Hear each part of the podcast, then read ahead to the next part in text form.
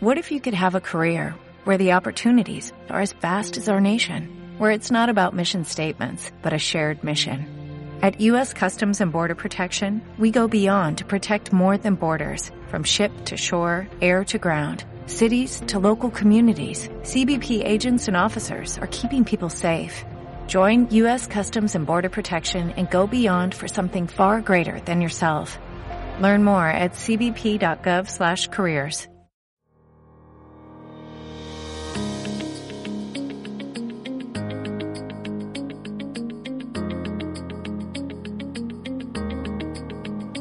Hola, ¿qué tal? Buenas noches a todos y todas. Esto es La Hora de Ra. Con vosotros, como siempre, el tercer miércoles de cada mes, de 9 a 10 de la noche. Aquí, en Luces en la Oscuridad Radio.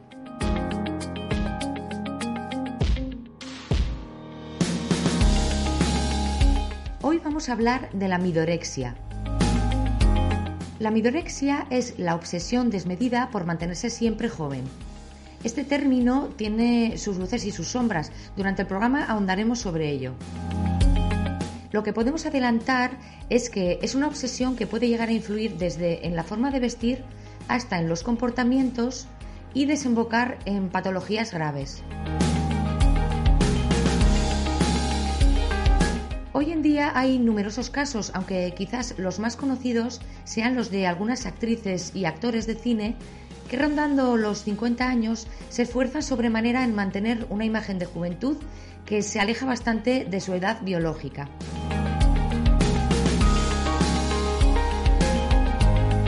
Sin embargo, y como ejemplo extremo de hasta dónde puede derivar una obsesión por la eterna juventud, vamos a viajar hasta el siglo XVI para contaros la vida de la que algunos califican como la mayor asesina en serie de la historia, la condesa de Bathory.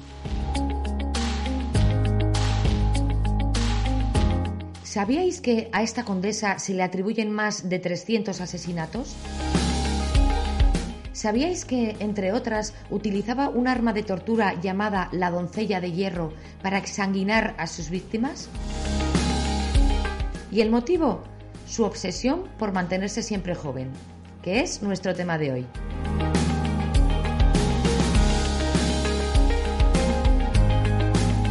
Contaremos también con la participación de Carmen, que nos dará su opinión sobre la presión de los medios, las redes sociales y el concepto de la juventud y belleza. Y como siempre, tendremos nuestro apartado de peli y libro sobre este tema, con la colaboración de Vicente Cerquera.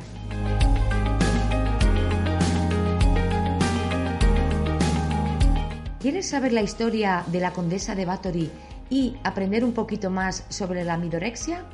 Pues quédate con nosotros. Comenzamos.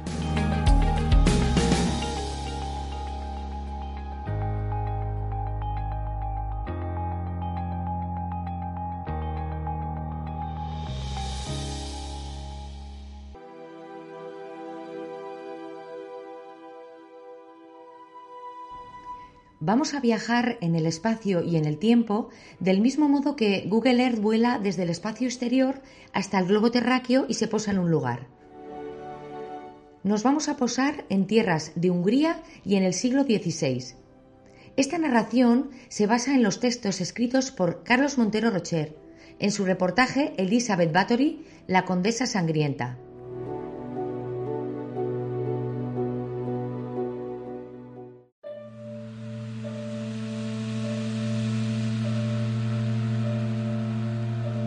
En el mes de agosto de 1560 nace Elizabeth Bathory, sobrina del rey de Polonia. Elizabeth pertenece a una de las familias más poderosas de su país. A los 11 años le arreglan un matrimonio con un hombre 11 años mayor que ella. Esto era muy común en aquellos tiempos. Es enviada al castillo de su futuro marido hasta la llegada del día de la boda. Pero con la edad de 13 años se queda embarazada de un joven criado. Sin embargo, y a pesar de esto, su prometido sigue adelante con el enlace. ¿Por qué? Pues bien, porque la familia de Elizabeth era de mayor rango, y a él le convenía efectos de su posición social hacerse con el apellido de su esposa. Así es como nos encontramos a una joven Elizabeth viviendo en un castillo con su familia política, a la que en realidad tenía en contra. Un marido que además no la apreciaba demasiado y que estaba siempre ausente luchando por sus tierras ante los intrusos y ataques de guerreros otomanos. Elizabeth Bathory combate la soledad con numerosos amantes, hombres y mujeres, celebrando orgías que desembocan muchas veces en prácticas de sadomasoquismo. La describen como una persona despiadada. Ya desde niña maltrataba a sus criados que la temían, porque les infligía castigos crueles con los que ella parecía divertirse. La crueldad de Elizabeth no tenía límites. Dejaba a sus criadas en el frío invierno a la intemperie simplemente para ver cómo morían de frío. O les cosía la boca, o les quemaba los vellos públicos.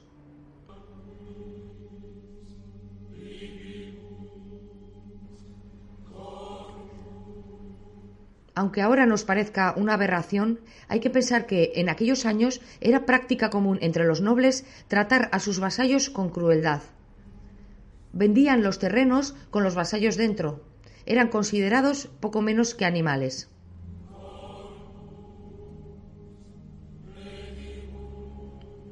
Volviendo a la condesa. Con los años fue aumentando su crueldad y fue perfeccionando sus técnicas de tortura. Por otro lado, se reunió de una serie de nigromantes, adivinos y brujas que la iniciaron en el arte de la magia roja. Tras fallecer su esposo en 1602, se siente por fin libre para poder realizar y desarrollar todas sus fantasías. Pero esto no era suficiente. Había pasado el tiempo y su belleza juvenil estaba desapareciendo. Poco a poco llegó a obsesionarse de manera enfermiza y recurrió a su corte de adivinos para, mediante la magia, conseguir mantener su juventud de forma eterna. Así es como hizo propia la creencia de que si recubría su piel con sangre, sobre todo siempre que fuera sangre de mujeres vírgenes, se mantendría eternamente joven. Sin ningún pudor, primero comenzó a asesinar a sus criadas. Después hacía llamar a jóvenes de las aldeas de alrededor con la excusa de trabajar en su castillo. Una vez dentro, las exsanguinaba de la manera más horrible. Ordenó construir una variación de la Dama de Hierro. La Dama de Hierro era un instrumento de tortura de la Edad Media. Este instrumento de tortura consistía en una especie de jaula con forma humana. En el interior, multitud de dagas puntiagudas. Estas dagas estaban dispuestas de manera que coincidían con los órganos vitales para favorecer la exsanguinación de las doncellas que los ayudantes introducían en esta cámara del horror.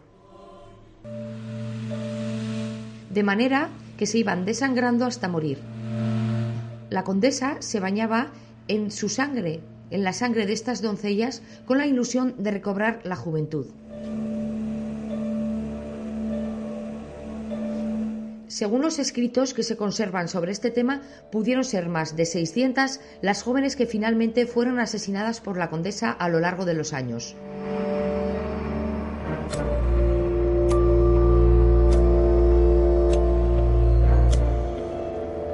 Con el tiempo y ante la falta de mujeres jóvenes de las aldeas, la condesa comenzó a encargar el secuestro de mujeres en otras zonas y cometió el error de hacer desaparecer a muchachas de familia noble. Estas familias realizaron investigaciones sobre las desapariciones de sus hijas y todo les condujo al mismo sitio, al castillo de la condesa de Bathory. En enero de 1611 se celebró el juicio, al que acudieron los sirvientes de Elizabeth, pero no la condesa, que se consideraba lo suficientemente importante como para rebajarse a acudir.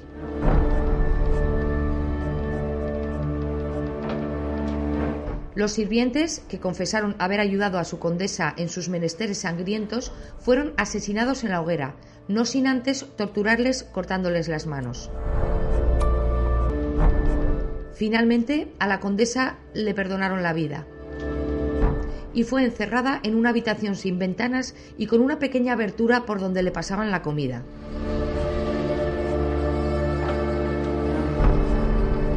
A pesar de estas condiciones, sobrevivió tres años y a partir de su muerte siguen las leyendas sobre la aparición de su fantasma en el castillo.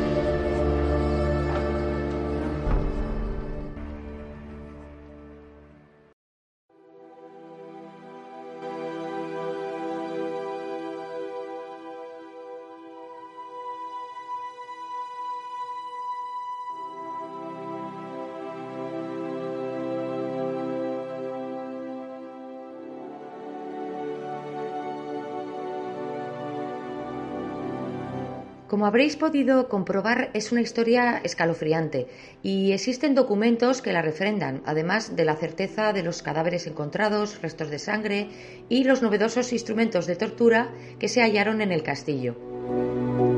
Me gustaría decir que las prácticas de tortura y asesinatos relacionadas con el sexo y la brujería eran muy comunes entre los nobles de la época.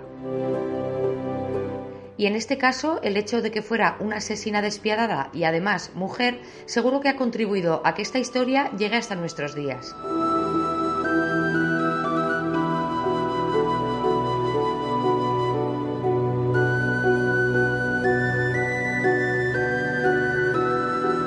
Y ahora vamos a hablar de nuestro tema de hoy, la midorexia. Igual que le ocurrió a la condesa de Bathory, Hoy en día muchas mujeres y hombres llegados a una edad madura entre los 40 y 50 viven obsesionados con mantener su juventud. La periodista británica Shane Watson del diario The Telegraph señaló en qué consiste realmente. Ella apuntó, es la creencia de que no solo puedes ser atractiva para siempre, sino que, de hecho, ahora eres mucho más atractiva que nunca y que sería un crimen no aprovecharse de ello antes de que sea demasiado tarde. En este sentido, no está mal querer parecer más joven y sentirse más joven. Shane Watson también habla sobre la presión social, ya que cuando llegas a cierta edad nos indican los tipos de prenda que sí y no debemos usar. Hay personas que incluso quieren estéticamente conseguir a los 50 llegar a extremos y cumplir cánones que ni siquiera se ajustan a las medidas y forma de vestir de cuando ellas eran jóvenes. Y ahora viene la cuestión, ¿eso es negativo? Pues como todo, si no se lleva al extremo, no tiene por qué serlo. La reflexión sería la siguiente. ¿A qué corresponde esa necesidad de sentirse siempre joven? A un deseo interior libre y personal o a la presión externa de tener una imagen determinada para acceder a un trabajo o pertenecer a un grupo social. Me viene a la mente la campaña de las actrices de Hollywood de 40 años en las que se quejaban de que cumplida esta edad dejaban de contar con ellas para trabajar en películas, teatro, etc.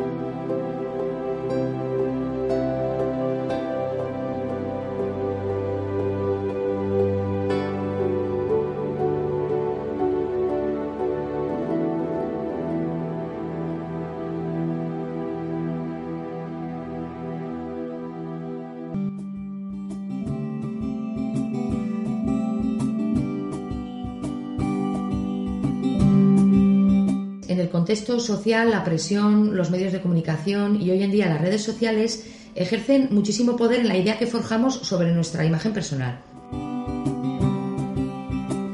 Hasta ahora hemos hablado de personas de 50 años que en algunos casos son esclavas de esta imagen de juventud permanente. Pero ¿qué opina de esto la gente joven? Hoy tenemos a Carmen Martínez, de 14 años, que nos va a contar cuál es su visión personal sobre este tema. Hola Carmen, buenas noches. Hola. ¿Qué opinas sobre la midorexia? A mí me parece perfecto. Si la gente quiere cambiarse o aparentar más joven, que hagan lo que quieran. Yo no los juzgo. Sí sí que es verdad que, que la gente, hay, aquí, claro, aquí entran dos, dos factores. La gente que está más abierta de mente y la gente que, que le suele costar más. Entonces, claro, a la gente que está más abierta a todo, sí que al principio le choca, pero al final lo deja llevar porque es una cosa normal. Si te quieres vestir como, como una persona de 15 años, pues te vistes como quieras. Luego mm, está el llegar al extremo, que eso ya sí que es un poco un problema. Y luego están las, las personas más cerradas que no lo aceptan y no solo aceptan eso, sino no aceptan mucho más cambio. Ellos son más de, de esto es lo que dice la sociedad, tú haces lo mismo. ¿Qué opinas sobre ellos? Por ejemplo, me dices de juzgar, ¿no? ¿Crees que somos libres para vestir, independientemente ya de la edad? ¿eh? ¿Crees que somos libres para vestir y actuar tal como somos? Yo creo que no, porque la misma sociedad que nos dice que podemos hacer lo que nos dé la gana es la misma que siempre nos van a terminar juzgando. ¿Y ¿Cómo crees tú que influye la presión mediática en la forma de vestir, en la forma de actuar también? De la juventud, te hablo de tu generación. Los tenemos bastante mal, porque lo que digo, eh, nos da mucho miedo que nos, que nos juzguen y es que es muy, es muy difícil llevarlo. Porque a lo mejor quieres, quieres hacer una cosa y uh, no lo haces por el miedo o por la presión que tienes. Al igual que las etiquetas. Ahora en la juventud tienes una manera de vestir porque si no vistes así, pues la gente no, no se lo toma muy bien. O quieres intentar cambiar un poco tu estilo, entonces da, da mucho miedo hacer un cambio. ¿Puedes hablarnos de algún ejemplo sobre este tema? Sí, eh, por ejemplo, este año ha habido un problema con un chico de 15 años que un día fue a su instituto con falda porque quiso y en su instituto los profesores se lo tomaron muy mal hasta el punto de llevarlo al psicólogo por si se sentía chica o por si, claro, porque lo vieron con falda y, y ahora mismo pues a gente, chicos con falda pues no se ve mucho. Y él dijo que, que no, que uh, él si se tuviera que poner un género se pondría el de chico pero simplemente se quiso llevar falda porque le dio la gana. Y gracias a esto, él ya, ya tiene una cantidad de seguidores en la plataforma de TikTok, que es una plataforma donde se hacen vídeos cortos o vídeos de un minuto de muchos tipos, de comedia, de cocina, de todo. Y él contó por sus redes que le pasó esto. Entonces, eh, otro chico creó un movimiento del 4 de noviembre llevar todo el mundo falda, independientemente de su género. Cientos de jóvenes han acudido a los institutos vistiendo falda. Es el movimiento que se ha generado en la red social más de moda entre los adolescentes. Objetivo, concienciar que la ropa no tiene género y que esto es un trozo de tela como otro cualquiera.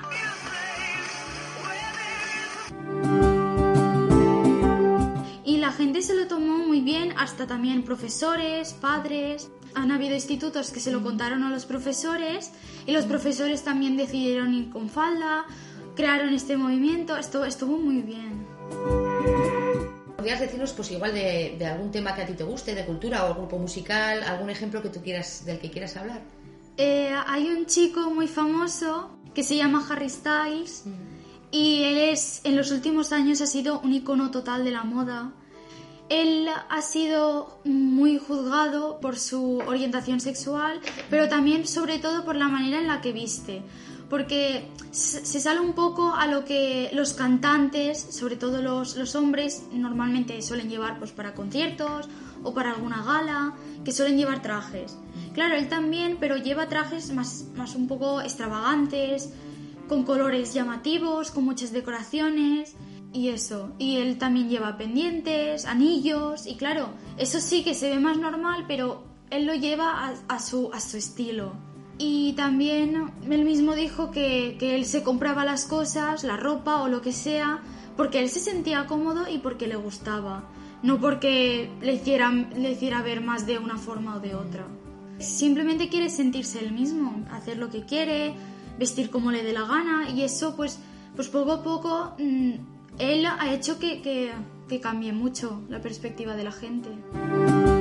¿Crees que él puede ser un ejemplo de lo que puede ocurrir si una persona realmente viste como quiere?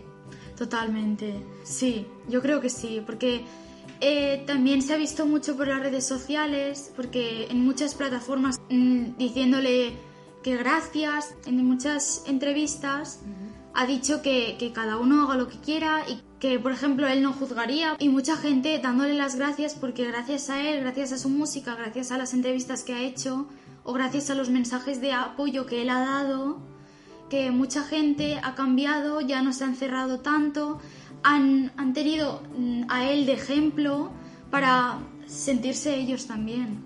Él simplemente ha querido demostrar ser él mismo, entonces la presión que a lo mejor mucha gente ha sentido o al ser juzgado, simplemente a él lo ha cogido de ejemplo y ha dicho, y han pensado, pues si él lo hace, ¿por qué nosotros no? De hecho, él tiene mucha más presión que a lo mejor nosotros que somos personas anónimas, porque él está en, el punto de mira de todo el mundo. Carmen, muchísimas gracias por darnos tu punto de vista sobre este tema. Ha sido un placer hablar contigo. Muchas gracias a ti y gracias por haberme dejado hablar aquí.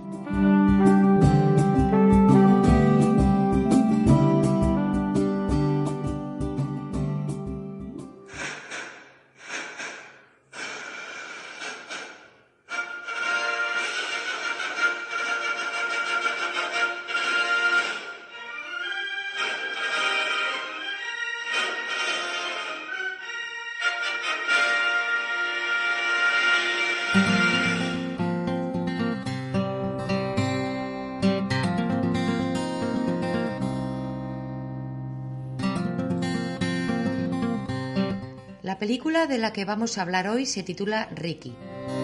Esta película es del año 2015, del director Jonathan Demme, y está basada en hechos reales. Trata sobre la historia de una cantante de rock que tras haber dejado su vida familiar años atrás para dedicarse de lleno a la música, vuelve a su casa y lo hace a petición de su exmarido para ayudar a una de sus hijas que tiene problemas.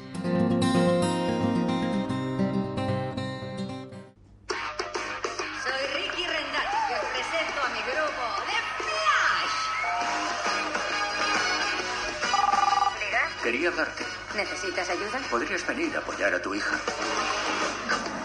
Señora, los anillos. No me lo confisque. ¿Qué es lo que pasa? Bueno, mamá, soy gay. Nos casaremos en secreto. Intenté suicidarme. ¿Qué desean tomar los señores? Yo tomaré agua. Yo también agua. Con whisky. Dese prisa. Me han prescrito efexos, que estoy irascible. Y anorgásmica. ¿Tienes orgasmo? Anorgásmica. An es falta de. Es latín. ¡Sabe! Nunca he sido una madre tradicional. Seguro que basta arriba de pastillas. Cambiarán muchas cosas en tu vida. Un día levantarte descubrirás una cana y no será en la cabeza. Me ha alegrado verte. A veces se necesita la madre. Qué bien que hayas venido. ¿Por qué no te saltas la terapia? Solo por hoy. Di que estás chunga. Estoy chunga, por eso voy a terapia. El corazón envejece, pero no cambia. ¿Regresamos a los años 80? ¿Eh? ¿A dónde vas? Al baño. No se te ocurra suicidarte.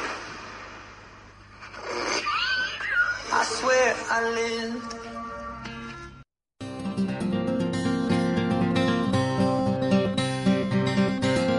Ricky es una mujer adulta, pero nada tradicional.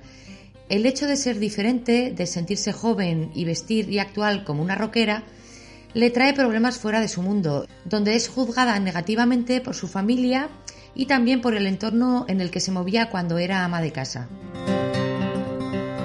He elegido esta película porque creo que muchos de nosotros y nosotras a veces nos hemos dejado llevar por la inercia social y hemos juzgado más de una vez a las personas por su aspecto. Ricky nos puede parecer quizás histriónica, chocante, tanto por su aspecto como por su carácter, pero al final es imposible no cogerle cariño a lo largo de la película. La actriz principal es Meryl Streep Y como anécdota os contaré que la hija que aparece en la película es su hija en la vida real. Para saber más, pues como siempre os digo, hay que verla.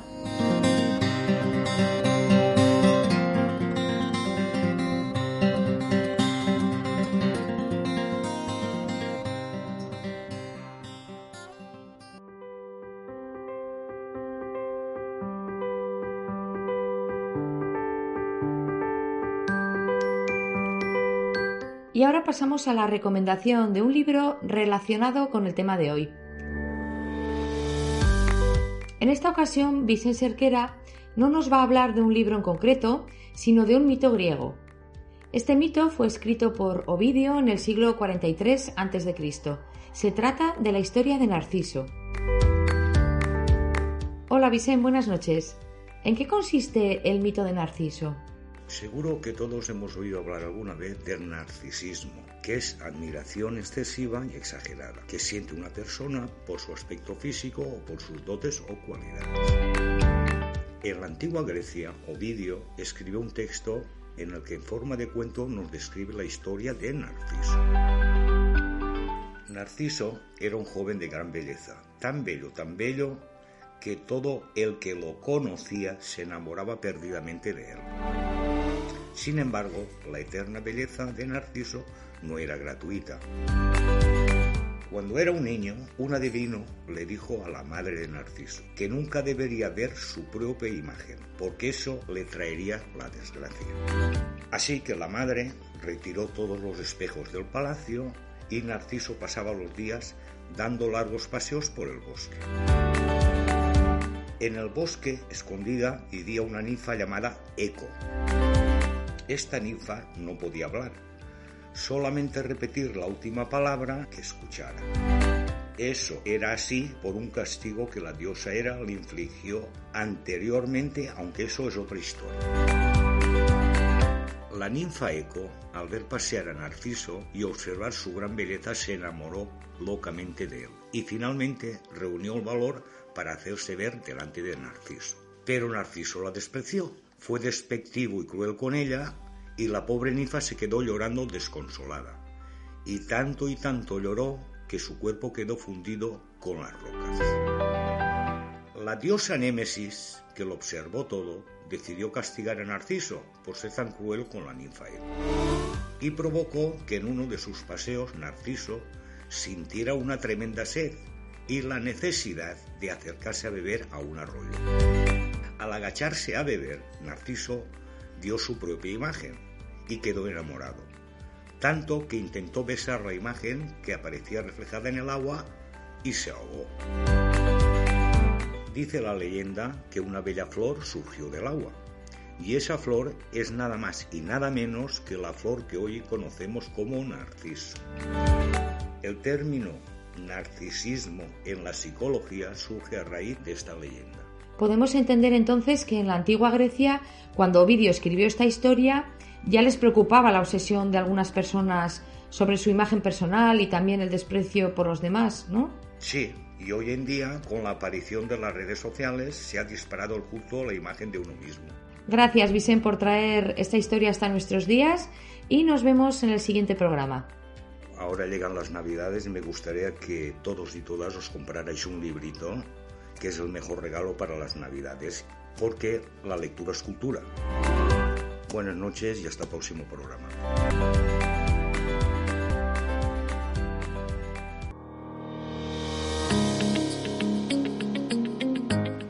Y así poco a poco hemos llegado al final del programa de hoy. Espero que os haya gustado y que entre todos hayamos aprendido un poquito más sobre la midorexia. A mí personalmente me ha encantado poder comprobar a través de las palabras de Carmen que la empatía y el respeto forman parte del pensamiento de la juventud de hoy. Y eso me da esperanza para la sociedad del futuro. Recordaros que podéis escuchar este programa en el enlace de programas anteriores a través de la web Luces en la Oscuridad Radio y también en la plataforma iVoox. Y ahora os dejo con una meditación guiada con la que podréis relajaros y descansar. Adiós.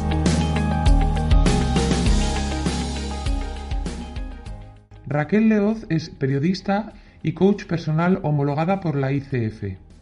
Recibe personalmente su consulta particular y también a través de Skype. Si quieres más información, puedes consultar en Google introduciendo Raquel Leoz Coach y así acceder a su página web.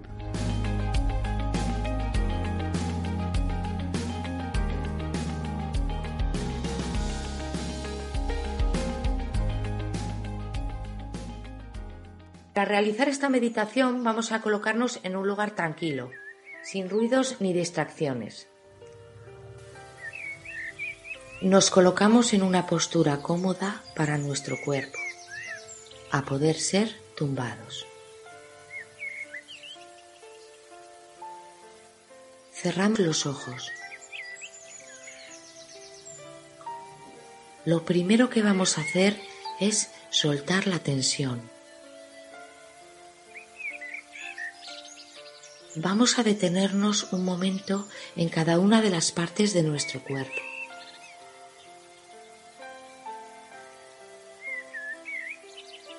Comenzamos por nuestro rostro.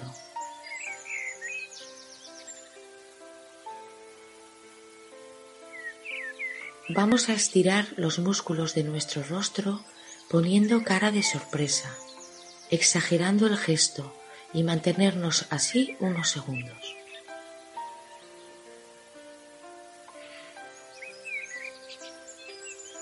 Y ahora soltamos. Soltamos y relajamos el rostro.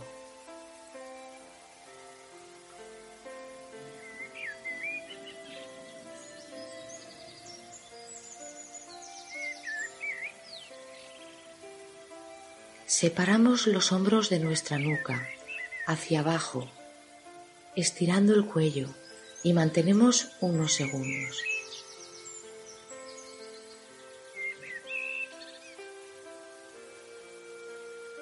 Ahora soltamos y relajamos el cuello.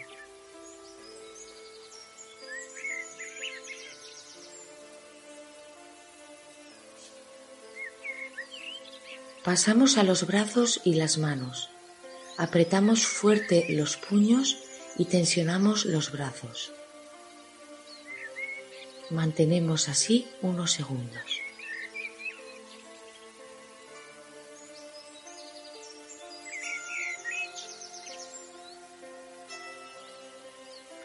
Soltamos y relajamos los brazos.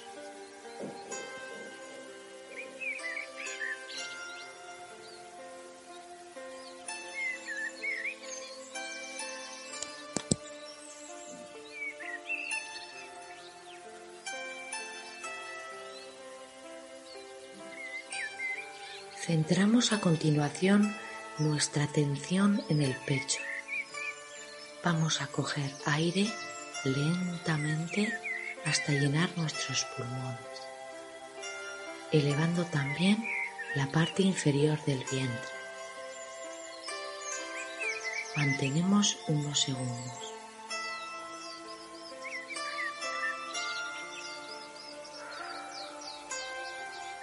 Y soltamos el aire lentamente, relajando así nuestro pecho y espalda.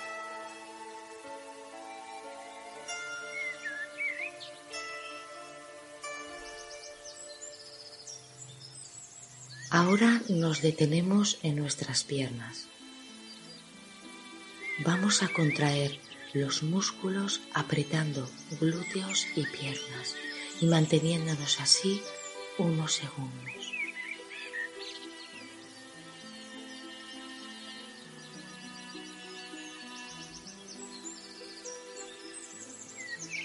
Soltamos y relajamos glúteos y piernas.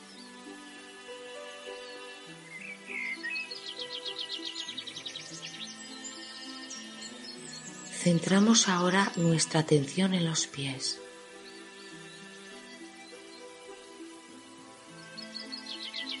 Vamos a encoger los dedos de los pies con fuerza, en tensión, y mantenemos unos segundos.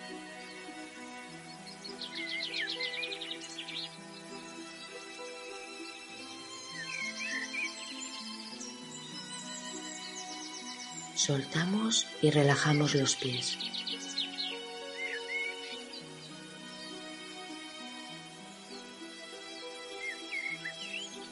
Ya estamos más relajados. Nuestro cuerpo está más tranquilo. Muy bien. Muy bien.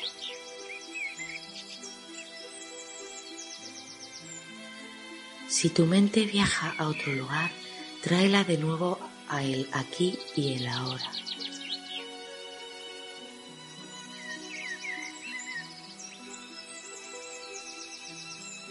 Deja marchar el pensamiento y vuelve a concentrarte en mi voz.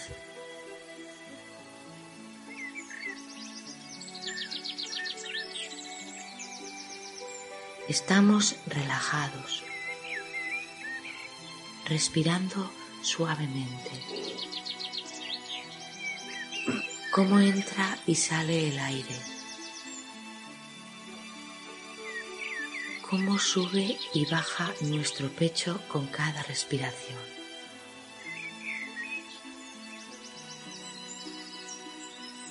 Muy bien.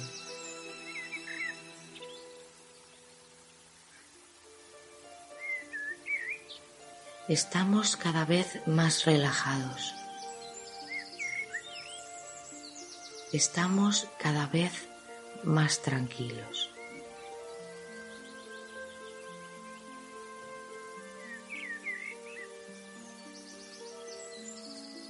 puedo notar como una sensación de paz que va poco a poco cubriendo mi cuerpo.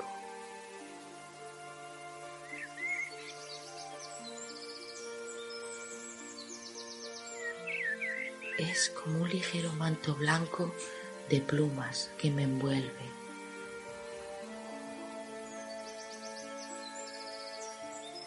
Me da sensación de calor de confort, de seguridad.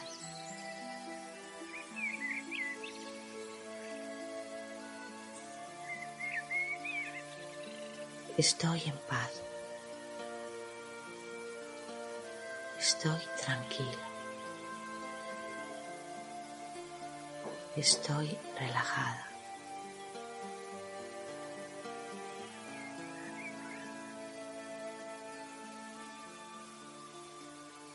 Ahora voy a viajar con mi mente hasta un jardín verde. Un jardín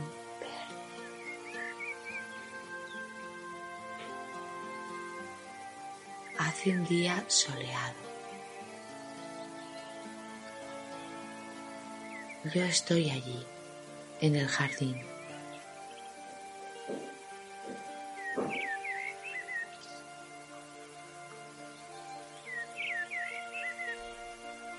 Tengo los pies descalzos. Noto la hierba que me acaricia los pies. Está tibia.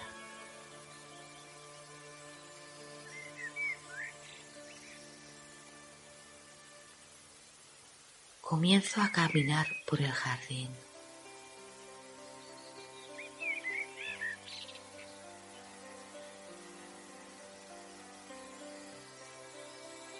El sol ilumina mi rostro.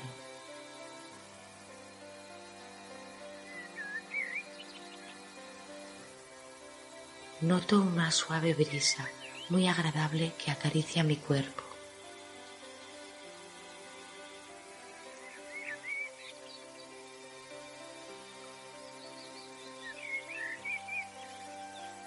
Al fondo del jardín puedo divisar unos árboles unos árboles que se balancean suavemente con el viento.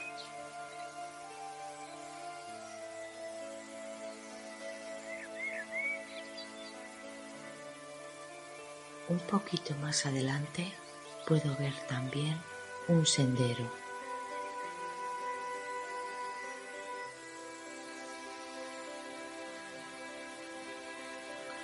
Voy hacia él. Estoy tranquilo. Estoy en paz. Estoy relajado.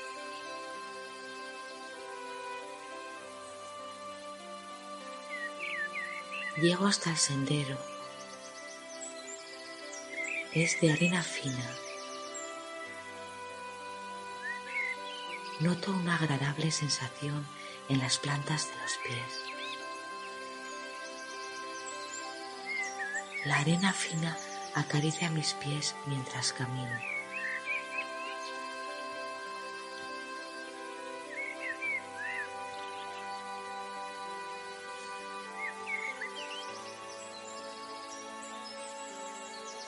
Los árboles van desapareciendo y el camino de arena es cada vez más y más abierto.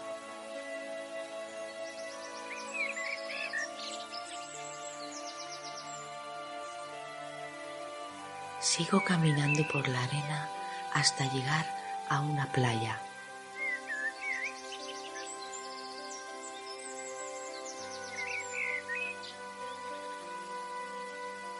Se escucha el sonido del agua, de las pequeñas olas que van llegando a la orilla, una y otra vez.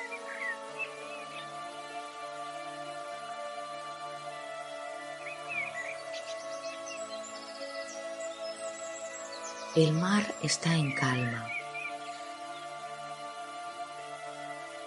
El sol brilla haciendo pequeños destellos de luz en el agua.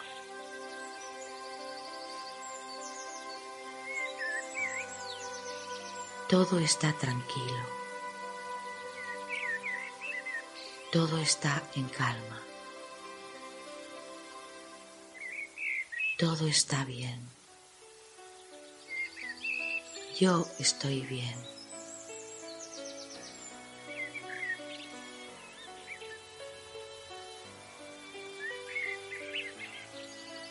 Me siento en la arena y miro el cielo. El cielo está tranquilo y azul.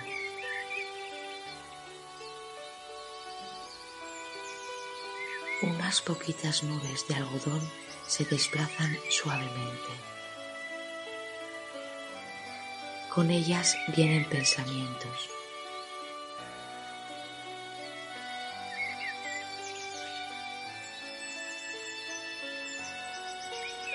No quiero pensamientos que distraigan mi momento en la playa. Así que dejo que se vayan.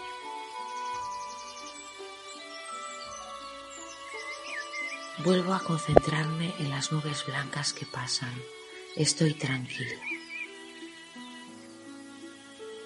Estoy en paz.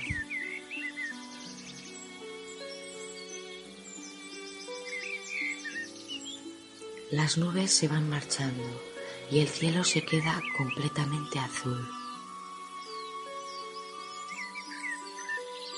Miro hacia la arena y veo que hay algo enterrado.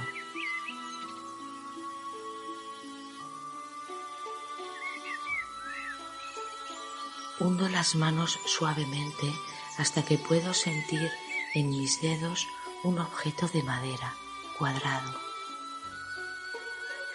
es una pequeña cajita.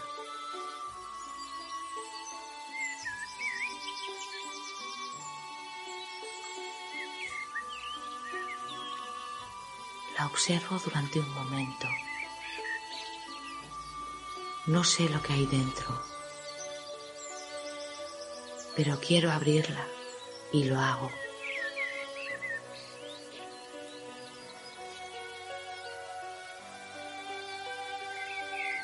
Dentro hay una piedrecita negra, redonda y suave.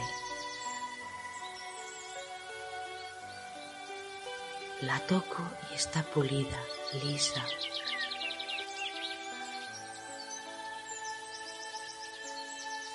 De ella surge un pensamiento negativo, algo que me ocurrió, algo desagradable y triste.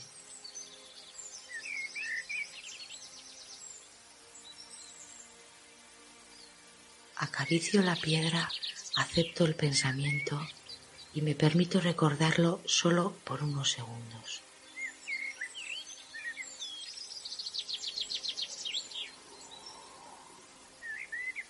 Luego, con todas mis fuerzas, lanzo la piedra al mar.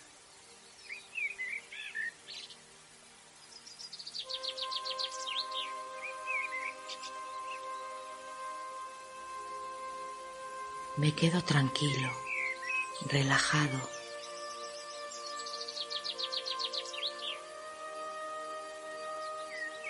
Me he quitado un peso de encima.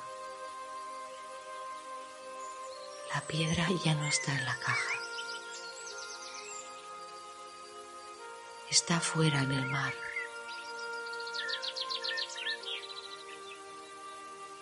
Está fuera de mí. Me siento feliz, tranquila, relajada.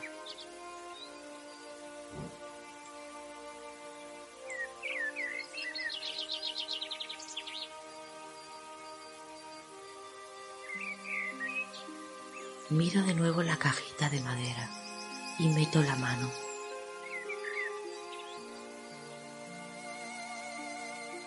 Hay otra piedrecilla.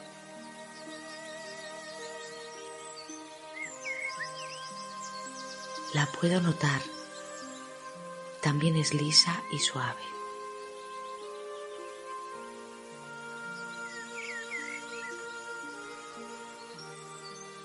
La pongo entre mis manos.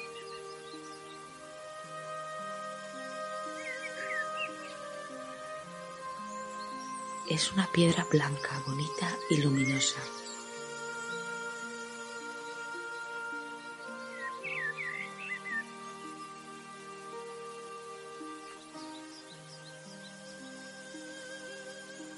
Me siento reconfortado al tocarla. Y a mi mente viene una situación del pasado. Esta vez es un recuerdo alegre.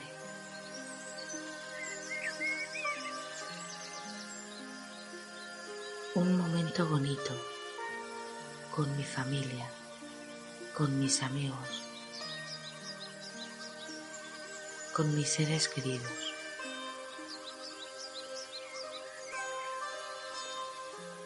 Estoy feliz.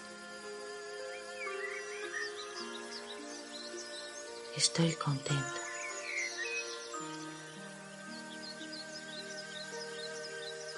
Qué bien lo pasé.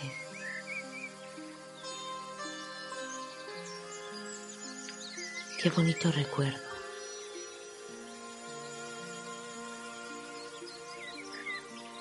Miro al mar de nuevo.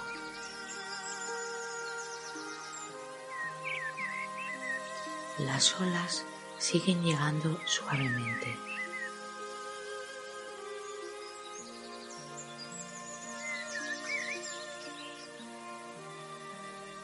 Decido guardar la piedra de nuevo en la caja. Quiero que se quede conmigo que me recuerde la felicidad que he vivido.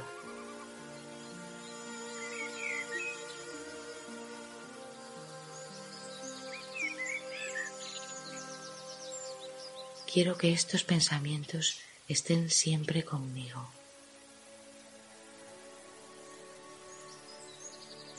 Me levanto de la arena y vuelvo a observar lo que me rodea.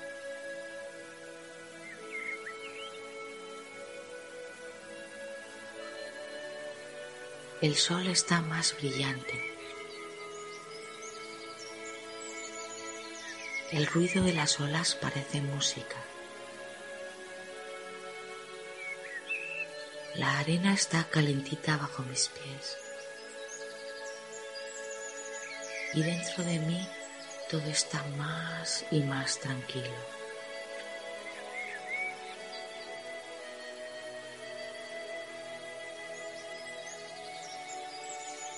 Vuelvo de nuevo al camino, paso a paso, hasta llegar al verde jardín. La hierba está más fresquita, y me limpia la fina arena de los pies.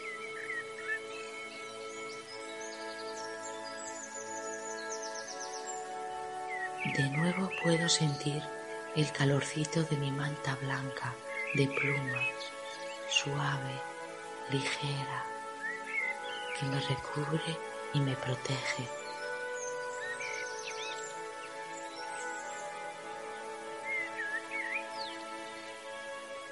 Siento la paz y seguridad que me transmite.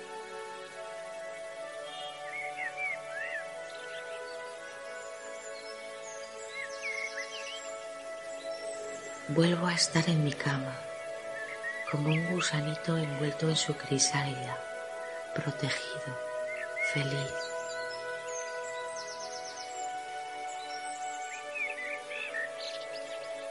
He descubierto un lugar maravilloso, lleno de luz y paz, donde volver siempre que quiera.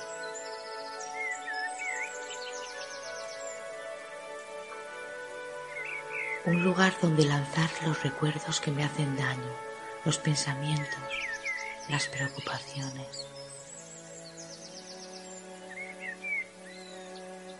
Un lugar donde también recordar los buenos momentos y situaciones agradables de mi memoria y guardarlos en la cajita para poder recordarlos siempre que quiera.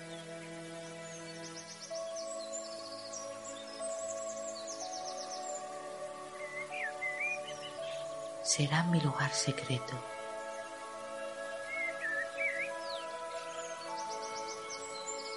Donde solo puedo ir yo. Porque ese lugar está dentro de mí.